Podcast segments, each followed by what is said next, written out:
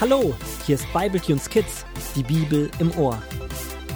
In dieser Staffel geht es auf Weihnachten zu. Rubina und Paul wollen mehr über den wissen, der an Weihnachten geboren wurde. Daher lesen sie in gemütlich adventlicher Runde jeden Tag in der Bibel von Jesus weiter. Klar, dass ihr Großvater mit dabei ist.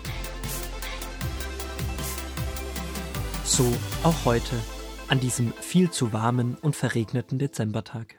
Das gibt's doch nicht. Es ist Dezember. Ja, Paul, das weiß ich. Natürlich ist Dezember. Was sollte denn sonst sein? Nein, so meine ich das doch nicht, Rubina. Es ist Dezember, aber nur auf dem Kalender. Schau doch mal nach draußen. Das ist doch kein Dezemberwetter. Vielleicht haben wir sieben Grad über Null und es regnet. Es sollte sieben Grad unter Null sein und schneien. Da gebe ich dir recht, Paul. Ein schöner Winter mit Schneeballschlacht und Schneewürmchen bauen. Das wäre toll. Dazu feiner Zimttee und Plätzchenduft. Meinen tollen neuen Winteranzug hatte ich erst einmal an und habe mich voll geschwitzt. Ein Jammer. Der ist so stylisch und hängt jetzt nur an der Garderobe rum. Ob ich ihn jemals brauchen werde? Aber sicher doch. Heute ist es zwar noch sehr warm und mit deinem dicken Winteranzug wärst du vermutlich eher ein Glühwürmchen statt ein kleiner Eiszapfen, aber die kommenden Tage soll es kühler werden.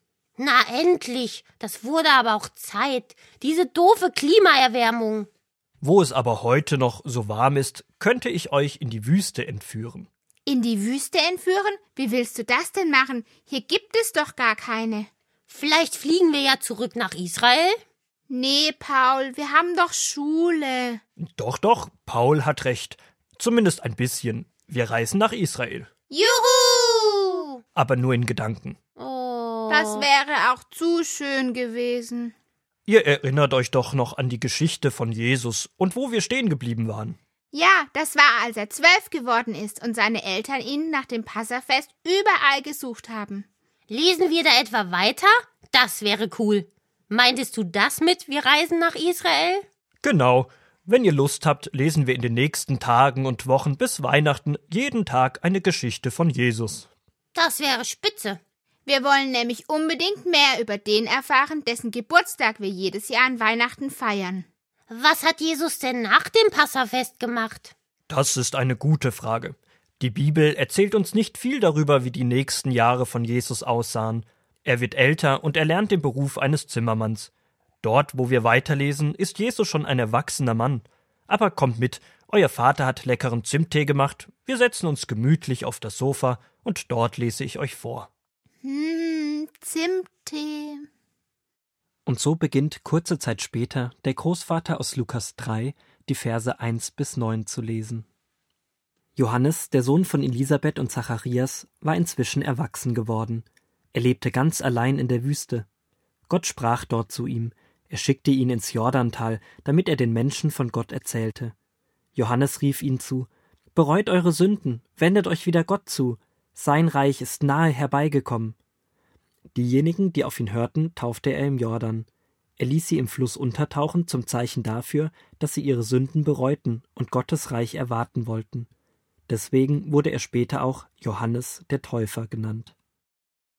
Da geht es ja gar nicht um Jesus, sondern um Johannes.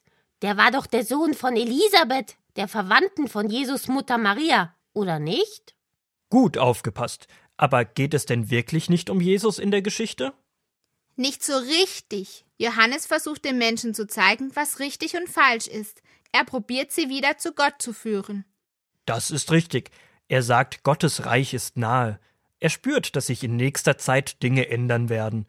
Vielleicht weiß er es in diesem Moment noch nicht, aber mit dem Satz Gottes Reich ist nahe hat er recht, denn Jesus ist genau der Retter, auf den alle warten. Und Johannes ahnt, dass Gott große Pläne vorhat. Deswegen sind ihm die anderen Menschen auch so wichtig und er erzählt ihnen von Gott. Er möchte unbedingt, dass sie die Chance ergreifen, Gott wieder nahe zu sein. Taufe finde ich echt etwas Tolles. Dieses komplette Untertauchen ins Wasser, das zeigt so, dass jemand sich komplett, also von Kopf bis Fuß zu Gott bekennen will. Da wird kein Teil trocken bleiben. Ganz oder gar nicht. Entweder den Weg mit Gott gehen oder eben nicht. Und wenn man sich dafür entscheidet, dann ist es, als ob das Wasser alle Schuld, all das Doofe, was man bisher gemacht hat, wegwäscht und man in ein neues Leben starten darf. Anscheinend war Johannes erfolgreich damit, andere wieder zu Gott zu führen. Warum meinst du? Ich glaube ja nicht, dass er die Taufe erfunden hat. Und es gibt ja auch andere Menschen zu seiner Zeit, die andere für Gott gewinnen wollten. Aber wenn er extra den Beinamen der Täufer bekommt, dann hat er wohl viele getauft, also viele wieder zu Gott geführt. Da habt ihr beide recht. Wir werden noch mehr über Johannes lesen. Wir wissen ja noch, dass damals der Engel zu seinem Vater Zacharias gesagt hat, dass er einen besonderen Sohn bekommen wird. Und das ist Johannes auch. Er hat Menschen wieder einen Weg zu Gott gezeigt. Doch für diesen Weg muss sich jeder selbst entscheiden und sagen, ja, ich will umkehren von meinem bisherigen Leben und mich wieder voll und ganz für Gott einsetzen und ihm vertrauen, dass er es gut mit mir meint. Das war ein guter Start in die Adventszeit. Hören wir morgen von Jesus? Ja und nein. Lass dich überraschen.